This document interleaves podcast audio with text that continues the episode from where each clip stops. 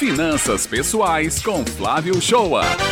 Terminando nossa série de colunas sobre o assunto da compra da casa própria, vou mencionar quais as possibilidades de você sacar o FGTS para ajudar nessa compra. Falamos nas colunas anteriores de como é o processo de financiamento, qual o sistema de amortização a escolher e quais seriam os pontos fundamentais na decisão de financiar a compra do imóvel. Afinal, se trata de uma importante decisão pelo longo prazo que você será exposto no financiamento. Primeiro, vamos lembrar que o FGTS é um benefício pago pelas empresas ou pessoas físicas, no caso de contrato de de trabalhadores domésticos, que visam criar uma reserva para que o trabalhador, em algumas ocasiões, possa usufruir dos recursos. Existem outras ocasiões que o trabalhador também pode usar o FGTS, mas hoje o foco é a compra da casa própria. Vamos às regras básicas. Primeiro, o imóvel terá que ser avaliado em até um milhão e meio de reais. E o imóvel, se usado, não poderá ter sido comprado em menos de três anos usando o FGTS. O lugar da compra tem que ser na cidade ou região metropolitana que você reside ou que trabalhe, com a comprovação mínima de um ano.